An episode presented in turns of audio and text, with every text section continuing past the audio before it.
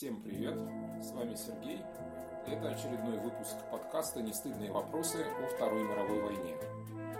Сегодня мы с вами продолжим разговор о э, сражении за Украину, который мы, э, этот разговор исключительно из э, соображений хронометража, разделили на несколько фаз. И сегодня у нас будет вторая фаза. У нас будет рассказ о второй фазе, то есть о продолжении этого сражения – мы остановились а, в предыдущей передаче а, на том, что 11 июля 1941 года а, подвижные танковые соединения группы армии Юг, германской группы армии Юг, смогли выйти к границе Киевского укрепрайона на реке Ирпень примерно в 20-25 километрах западнее Киева.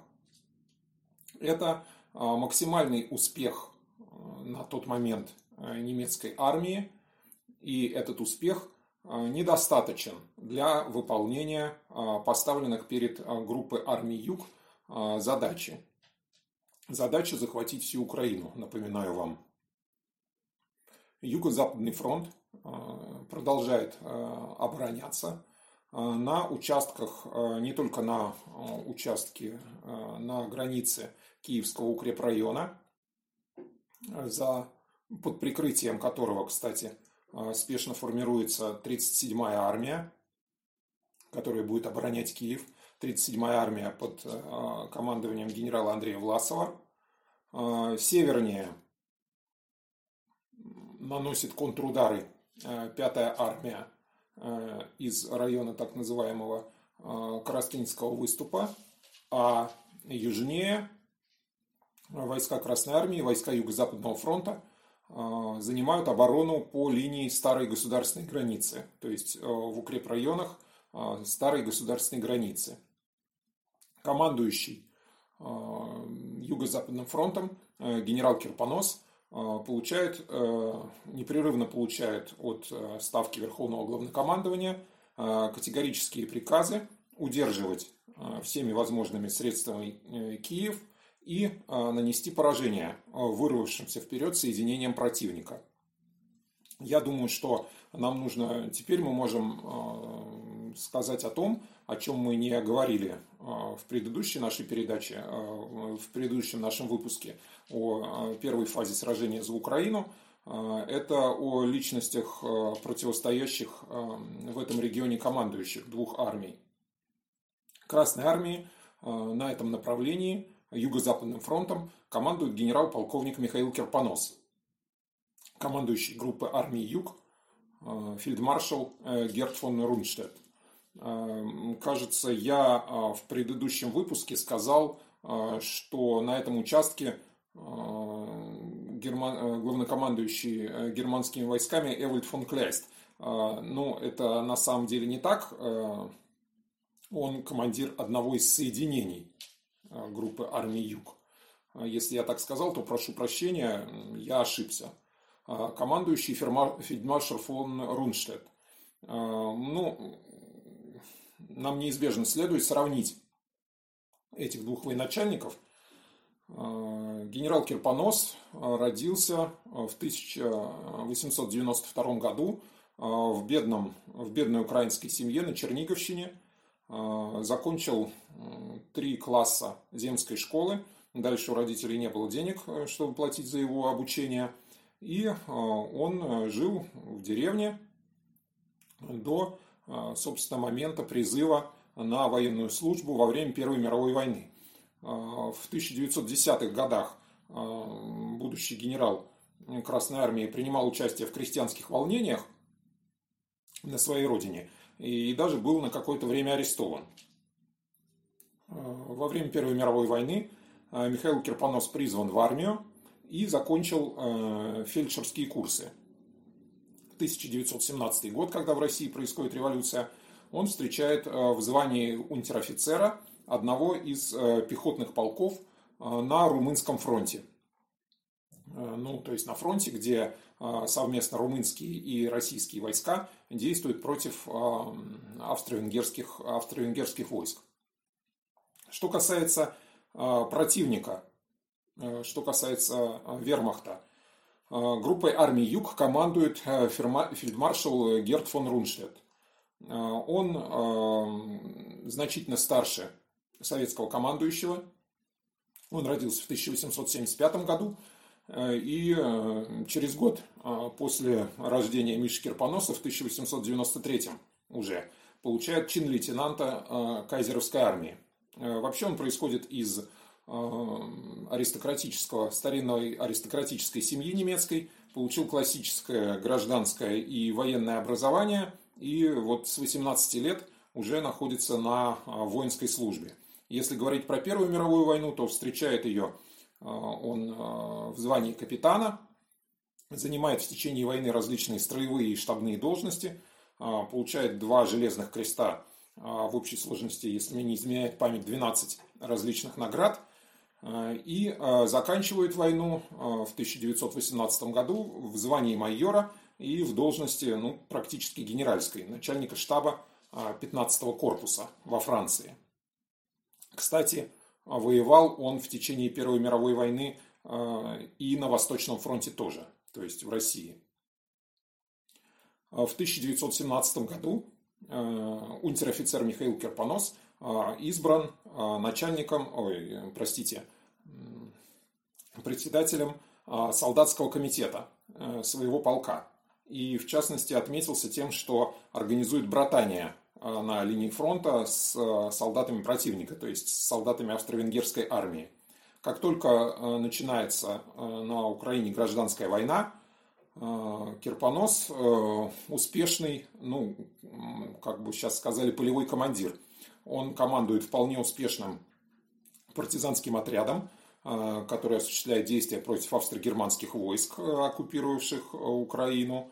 А затем в составе своего отряда отступает на территорию, занятую советскими войсками, где через какое-то время получает должность командира полка в первой украинской советской стрелковой дивизии – и уже в этой должности участвует в боевых действиях гражданской войны против белых на территории Украины.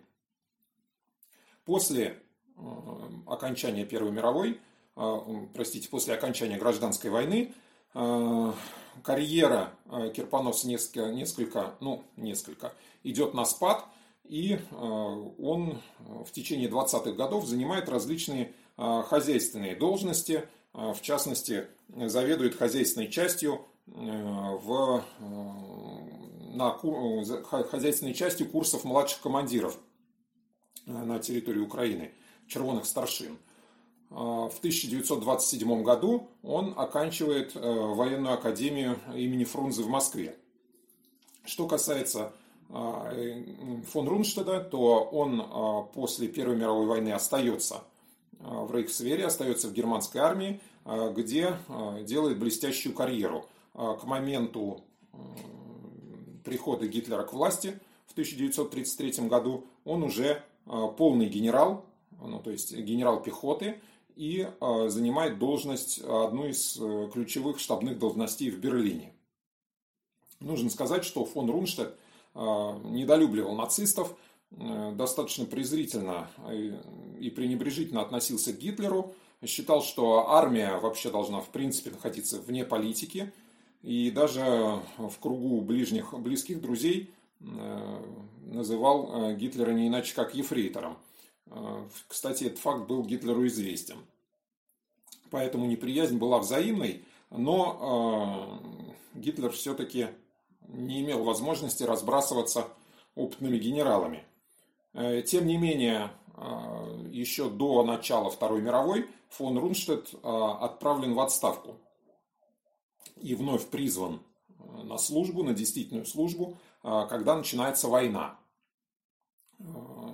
Он командует группой армий, сначала в Польше, затем той самой группой А в войне против Франции, которая осуществляет стремительный прорыв через Бельгию – то есть фактически прорыв, который заложил основу для столь быстрого разгрома французской армии, получает чин, фельдмаршала.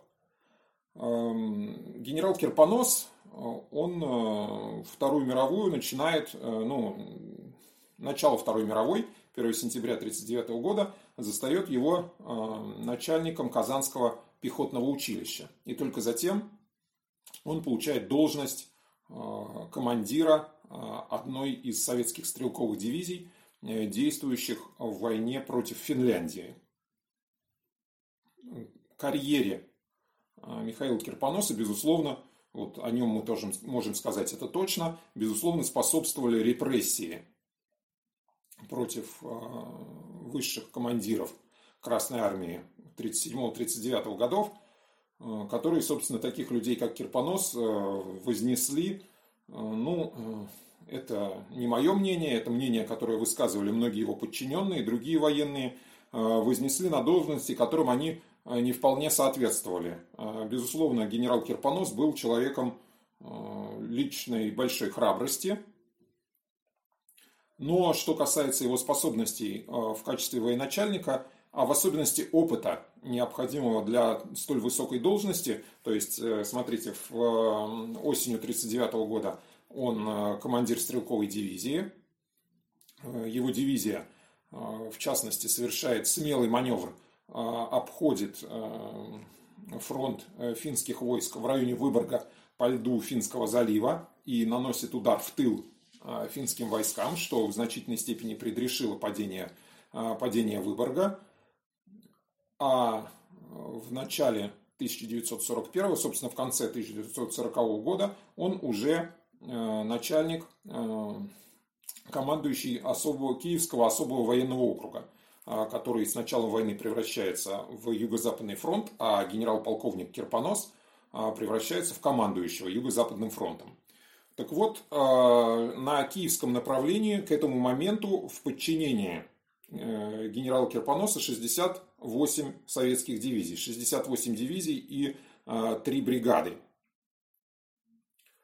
Ситуация севернее Киева, северо-западнее Киева – в районе Коростыне, как мы уже сказали, это а, там действует пятая а, армия Юго-Западного фронта под командованием генерала Потапова, и она пытается наносить удары в южном и юго-западном направлении по войскам э, фельдмаршала Рейхенау с тем, чтобы, собственно, с севера срезать вот этот выступ который образовался в результате стремительного наступления германских танковых частей на Киев.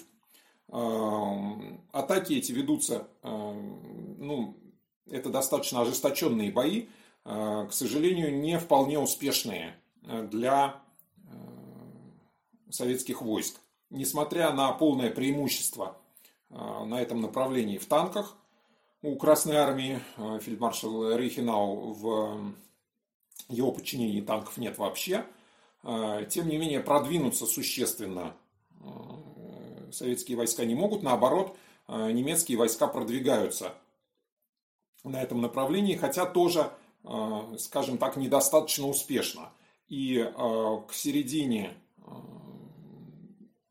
ну, в общем-то, в начале августа фронт на этом участке стабилизируется. То есть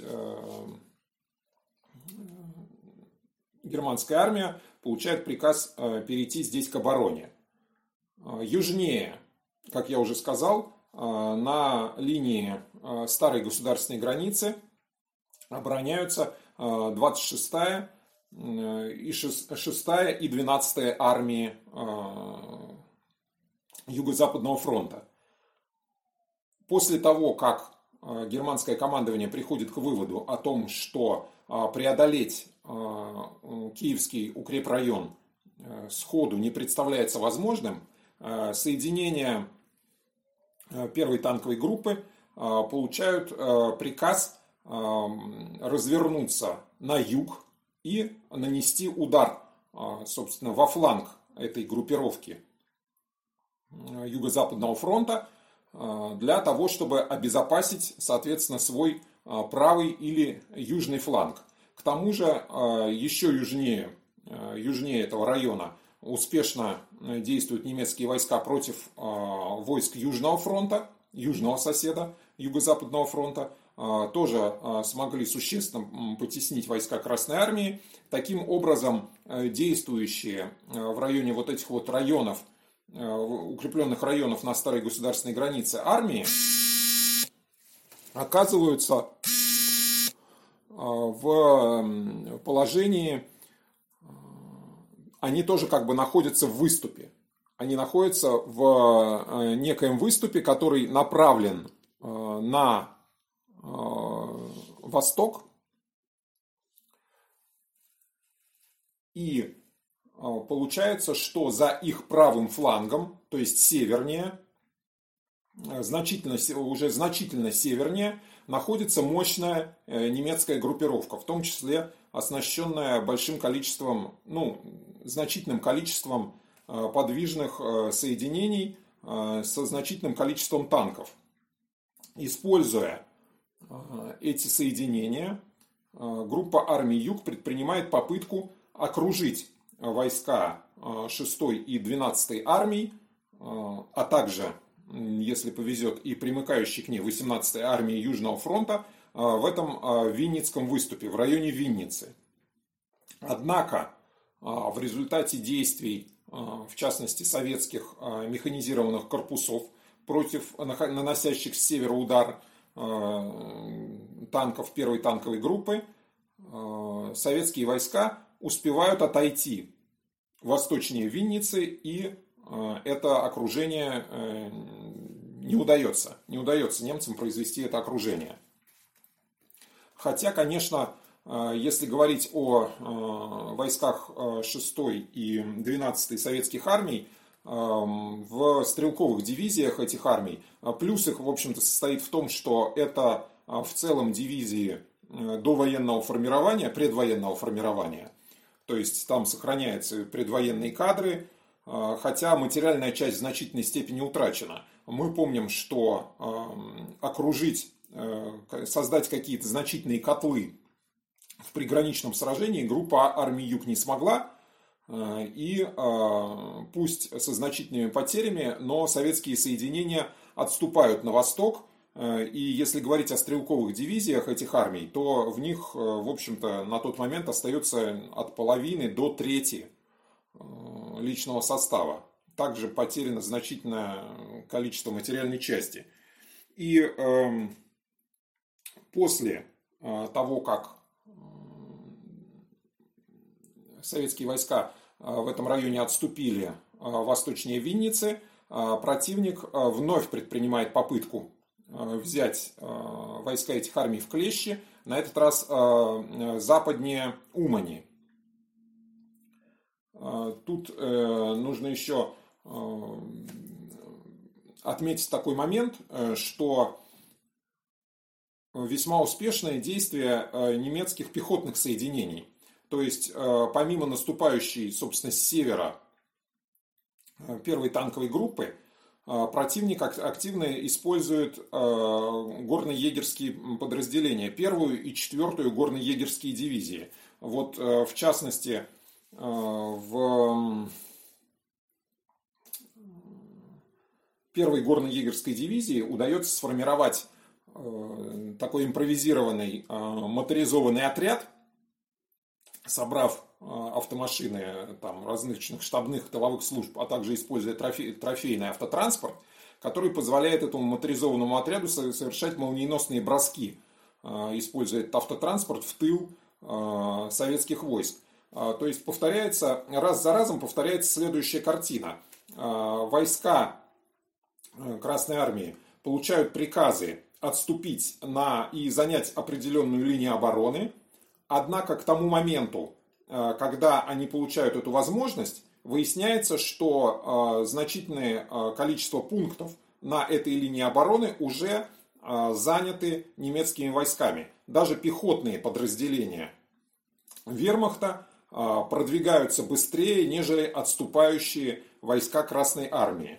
Так, например, а, в тот момент, когда 18 июля, а, например, части 6 и 12 армии получают приказ отступить на линию Белая Церковь Титиев-Каменка, фактически к этому времени Белая Церковь уже захвачена противником. Я прошу прощения, сейчас вот я упоминаю различные населенные пункты на территории Украины.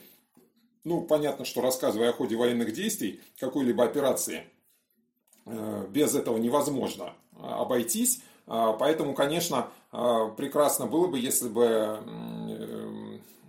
у вас перед глазами была карта Украины, ну или там какая-нибудь старая карта Советского Союза э, этих районов, ну или, может быть, вы себе представляли, так сказать, в уме э, географию этого региона. Э, события, о которых я рассказываю сейчас, то есть события в полосе 6 и 12 армии Юго-Западного фронта, они развиваются как бы на юго-запад от Киевского укрепленного района. То есть, вот если мы будем смотреть с севера на юг, то на севере, на северо-запад от Киева, на Коростынском направлении, достаточно успешно обороняется 5-я армия. Затем Киевский укрепрайон, собственно, уже вот на реке Ирпень. И формируется 37-я армия, дальше 26-я и находящиеся вот этом выступе первоначально в районе восточнее Винницы, то есть западнее Винницы, затем отходят восточнее Винницы войска 6 и 12 армий. Немецкие войска наносят удары в стык между 26 э, и 6 армией и э, южнее пытаются, соответственно, оторвать от них войска 18-й армии Южного фронта. И все-таки в результате достигают успеха. Э, достигают успеха.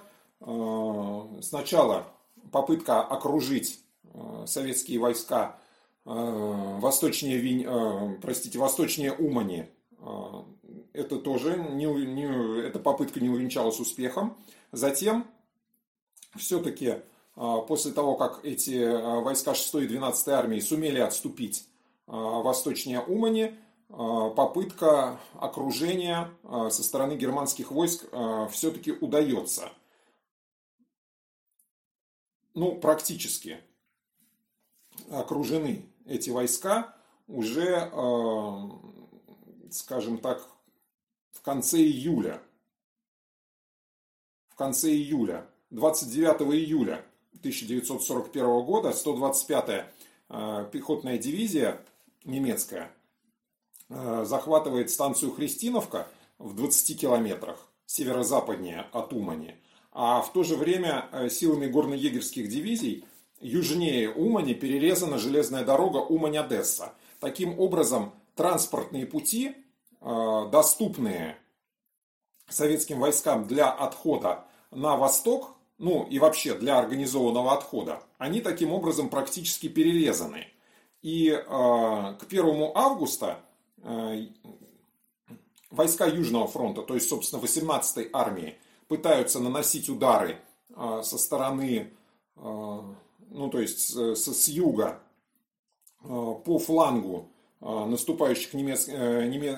наступающих немецких войск, но эти удары, к сожалению, не достигают цели, и, собственно, к началу августа, к 1 августа, для войск 6 и 12 Э, советских армий Юго-Западного фронта остается единственный выход э, на юго-восток. И э, через этот промежуток успевает отступить, отступить части, часть войск этих армий. Ну, собственно, две дивизии. 10-я дивизия НКВД и 49-я танковая. А также часть тылов армий. Но командование ставка и командование Юго-Западного фронта требует от этих армий продолжать отступление на восток, а не на юго-восток. Потому что, отступая на восток, эти армии создают, а, участвуют в создании непрерывного фронта по Днепру, могут участвовать в создании непрерывного фронта по Днепру. А юго отступление на юго-восток в направлении Южного фронта, оно, конечно же, усиливает разрыв, увеличивает разрыв между левым флангом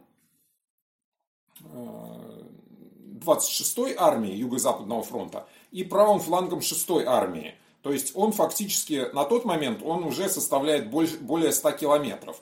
А, даже а, эти обе армии, они а, переданы в подчинение, ввиду вот такого огромного разрыва, они переданы в подчинение Южного фронта. Ну, толку от этого большого не было. Наоборот, э, проблемы возникли с тем, что эти армии фактически полностью потеряли авиационную поддержку, потому что те э, авиационные части, которые в составе Юго-Западного фронта их поддерживали, они остались э, в подчинении Юго-Западного фронта, а Южный фронт никаких самолетов, никаких авиационных соединений для поддержки этих двух армий выделить не смог. Ну, вообще, в принципе, нужно сказать, что армия Юго-Западного фронта, сосредо... авиация Юго-Западного фронта сосредоточена на обороне Киева в этот момент а э, дать вот, собственно, этим войскам э, уже практически нечего. И эти две армии, вообще вся в течение всей вот этой вот развития событий э, в районе Умани, они авиационной поддержки практически не имеют. То есть действуют в условиях полного господства противника в воздухе. Итак, так как 1 августа выход частей этих двух армий из окружения на юго-восток прекращается, вот кроме тех, которые я назвал, и вновь предпринимаются попытки отступать на восток, а на востоке непосредственно уже создан достаточно плотный заслон из э, немецких пехотных дивизий, то есть э, выход э, не удается. И 2 августа окружение, германские войска завершают окружение этих двух армий. 4 августа немцы выходят к Днепру э, в районе Кировоград, захватывают Кировоград. В окружении э, восточнее Умани оказываются две части э, двух советских армий, 6 и 12. Вместе фактически с тылами, вместе со всем вооружением, вместе со штабами. В плен попадают оба командующих, генерал Музыченко и Понеделин. Кстати, генерал Понеделин, он э, после того, как э, провел всю войну в немецком плену, он был после войны расстрелян за то, что, будучи в плену, допускал антисоветские высказывания. Итак, немцы рапортуют о том, что они взяли в плен 103 тысячи солдат Красной Армии. Советские данные, если вы посмотрите, 60 тысяч. Э, потерянных э, пленными. Э, выйти из котла, вырваться удалось очень немногим. Таким образом, в конце августа фактически Красная Армия повсеместно немцы выходят на линию Днепра, а войска Юго-Западного фронта, они занимают позиции в так называемой Киевской дуге. То есть это а, конфигурация, такая фигура а, дугообразная, а, выступающая довольно далеко на восток, вдающаяся в территорию, занятую противником, то есть в позиции э, немецких войск. И фактически самая ее восточная часть – это, собственно, город Киев – ну, еще я должен сказать, что 7 августа, конечно, а, Юго-Западный фронт, а, Юго-Западный фронт предпринимает попытки а, деблокировать это окруженные в районе Умани войска и наносит удар 26-я 26 армия все-таки предпринимает 7 августа попытку деблокировать, деблокировать Уманский котел, наступает в район в направлении Звенигородки. Кстати, в наступлении участвуют 250 танков КВ и Т-34, но, э, как э, мы уже говорили, немцы умеют выстраивать прочную противотанковую оборону, особенно этим отличаются пехотные части, Именно пехотные части немецкой армии здесь занимают оборону, и они достаточно успешно справляются, к сожалению, с этим контрударом. Продвинувшись на 25 километров, советские войска вынуждены остановиться. Таким образом, как я уже сказал, в последних числах августа все советские войска отходят на левый берег Днепра, сохраняя только два плацдарма на а, правом берегу. Это, собственно, в районе Киева и в районе Днепропетровска. Нужно сказать, что в то же самое время войска Южного фронта под натиском а, немецких и румынских войск отступают за Южный Буг. А, собственно, вот эту вот 700-километровую Киевскую дугу занимают на тот момент 64 советских дивизии. 64 дивизии и еще 3 воздушно-десантных корпуса. И в этот момент, собственно, в это время немецкое командование принимает решение переориентировать э, действия своих ударных частей с московского на украинское направление. В принципе, Э, к этому моменту э, германскому политическому и военному руководству становится понятно, что кампанию против Советского Союза в течение лета 1941 года закончить не удастся. То есть, скорее всего, э, эта кампания продлится и в 1942 году. Поэтому, хотя большинство военных командования немецкой армии настаивает на том, что нужно продолжить наступление на Москву, а ну, мы об этом не говорили, но в этот момент закончилась успешная для немцев операция в районе Смоленска. Собственно, дорога на Москву открыта. Но Гитлер принимает решение переориентироваться на Украину.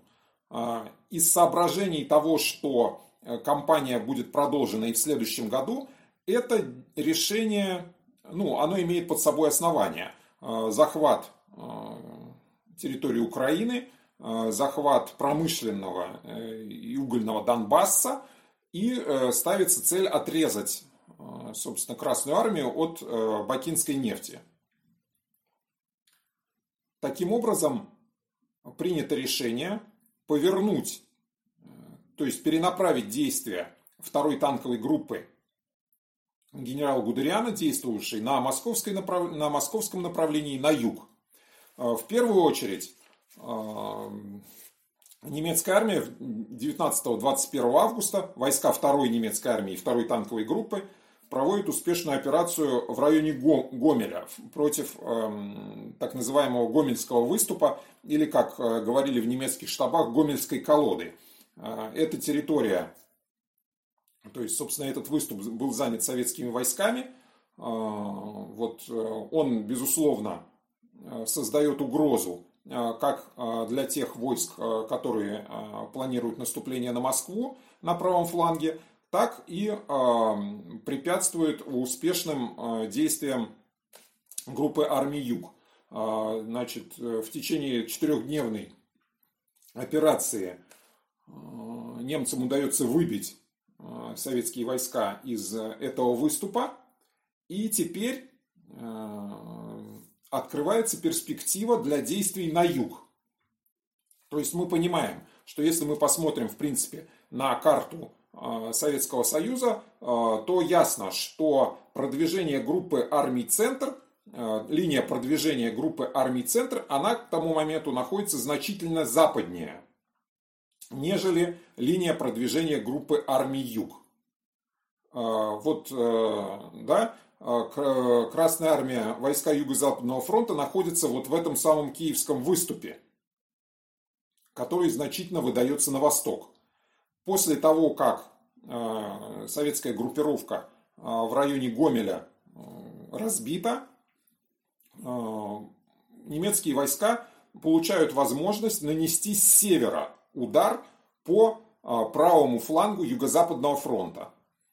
Это уже в рамках действия на Украине.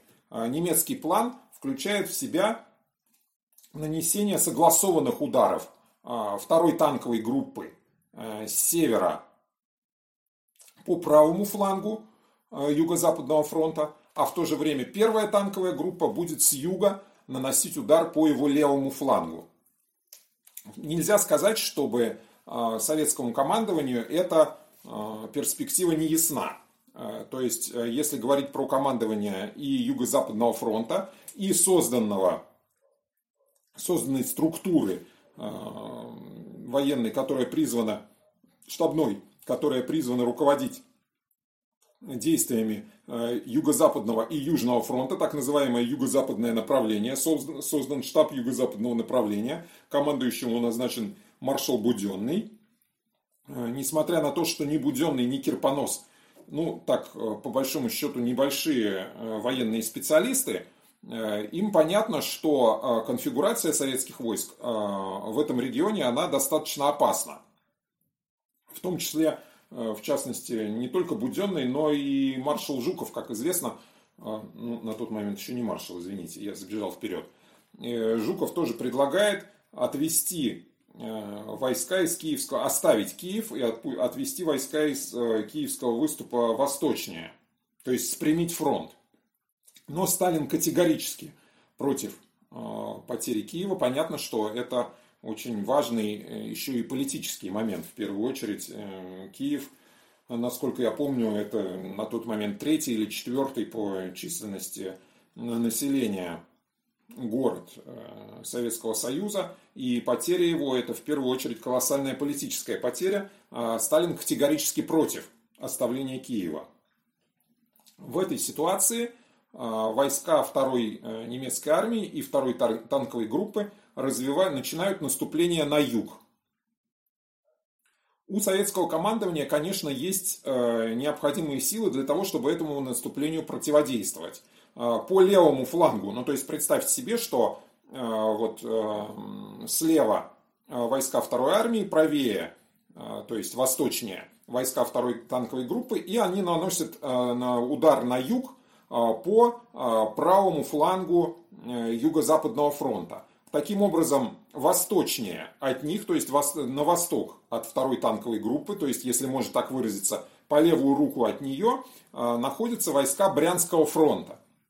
И э, войска Брянского фронта получают приказ э, нанести контрудар во фланг наступающим немецким танковым частям с тем, чтобы воспрепятствовать вот этим действиям по Э, флангу Юго-Западного фронта. Э, в принципе, войск э, Брянский фронт получает достаточно много. Необходимый перевес над немецкими частями, безусловно, достигнут, в том числе по танкам. Но опять все та же самая проблема. То есть войска Красной Армии, к сожалению, не могут согласовать, согласованно нанести этот удар. Во-первых, удар наносится на нескольких направлениях а не на одном. Во-вторых, э, части подходят э, на рубеж нанесения удара в разное время. И в разное время его, соответственно, э, принимают участие. Опять очень плохо организована разведка, и воздушная, и наземная. В то время как у противника с воздушной разведкой все хорошо. Он достаточно оперативно получает сведения, где сосредотачиваются Э, части Красной Армии, где они будут, соответственно, носить удар, и э, Гудериан, соответственно, своевременно получает возможность э, сосредоточить войска конкретно в том месте, где в конкретный момент времени будет нанесен удар. И поэтому его войска не только получают возможность отражать контрудары Красной Армии, но еще и продолжать наступление в южном направлении. Собственно, контрнаступление Брянского фронта оказывается неудачным. И уже э, достаточно быстро, э, то есть э, 1 сентября 1941 года, немецкие войска э, форсируют э, реку Десна значительно дальше фронта, то есть э, значительно восточнее э, фронта Э, Киевского укрепрайона. То есть, опять-таки, на значительном расстоянии на северо-восток от обороняющихся в киевском, в киевском выступе войск. То есть создают непосредственную угрозу на фланге Юго-Западного фронта.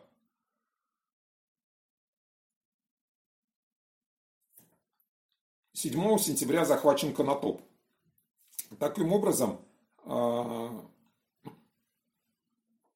войска второй армии и второй танковой группы немцев конкретно нависают над Юго-Западным фронтом, войска которого а, в значительной степени потрепанные а, совершают отход от Десны на юг. Хотя на тот момент у Гудериана всего 140 танков. В свою очередь, 9 сентября войска первой танковой группы э, захватывают плацдарм первой танковой группы немцев, захватывают плацдарм э, на левом берегу э, Днепра у Кременчуга. Это именно то, то место, из которого немцы стремительно развивают наступление на север. Ну, то есть, фактически, с севера на юг наступает вторая танковая группа Гудериана, ей навстречу в тылу киевского выступа с юга на север наступает первая танковая группа.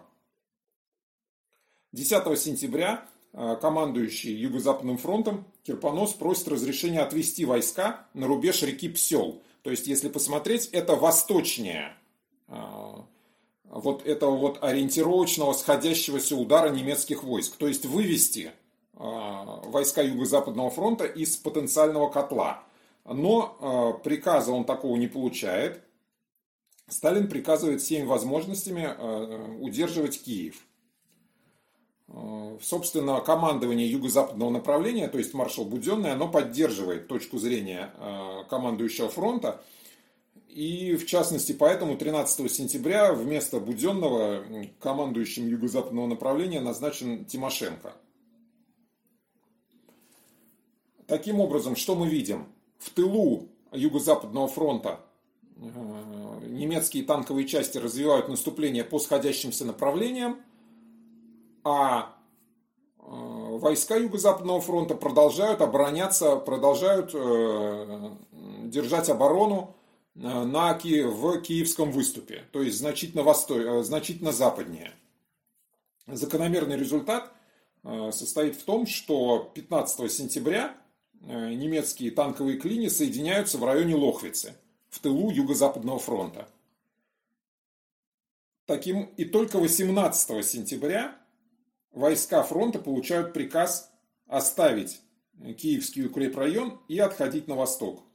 Если бы этот приказ был получен хотя бы на 2-3 дня раньше, то, конечно же, э, войска фронта, представляющие собой значительную силу, гораздо более значительную, чем, скажем, наступающие с севера танковая группа Гудериана, они бы э, эту в общем и целом малочисленную э, группу просто бы смяли. Но из-за произошедшего промедления э, на фронт вот этого вот перекрывающий котел успевают подойти немецкие пехотные соединения и создать а, там значительные, а, значительные по плотности рубежи, в первую очередь противотанковые. Ну, нельзя сказать, что командование направления юго-западного не пытается деблокировать котел, безусловно, оно пытается, но, к сожалению, неудачно. В очередной раз неудачно опять все то же самое. Войска подходят не согласованно, длительный период э, выдвижения в районы, назначенные для э, наступления, э, вступление в бой по частям, и результат не достигнут. 19 сентября пал Киев, а вообще бои в Киевском котле продолжаются до 27 сентября. Командующий Юго-Западным фронтом генерал Кирпонос погиб при попытке вырваться из котла, погиб в бою. Захвачены, собственно, штабы э, фронта, штабы армии в него входящих, э, захвачены немцами, и всего в плен попадает более 600 тысяч человек. То есть это гигантский котел на огромной территории, в который попадает огромное количество войск Красной Армии. И невзирая, так сказать, на все другие обстоятельства, это поражение, конечно, стоит назвать совершенно катастрофическим. Немецкие войска, конечно, тоже в значительной степени ослабленные, продолжают наступление на восток и э, уже к осени, то есть э, не к осени, а к концу сентября 1941 года большая часть Украины э, потеряна захвачена немцами. О развитии этих событий, развитии боевых действий на Украине мы поговорим уже в следующем выпуске, ну, то есть э, в следующем выпуске нашего подкаста. Я думаю, что это будет уже третья фаза, как мы ее назовем, битвы за Украину. И там у нас э, речь пойдет о событиях в большей степени весны 1942 года. Спасибо вам огромное за то, что вы нас слушаете. Пожалуйста, если у вас есть какие-то вопросы и пожелания, пишите нам на почту www.1939-1945 собака Яндекс.ру www.1939-1945 собака Яндекс.ру Мы постараемся, может быть, там выполнить какие-то ваши пожелания насчет тем подкастов или ответить на любые ваши вопросы. Э, слушайте нас дальше на всех доступных вам площадках, Яндекс Музыки, Анкор FM, Google подкастах и так далее. Э, спасибо вам большое,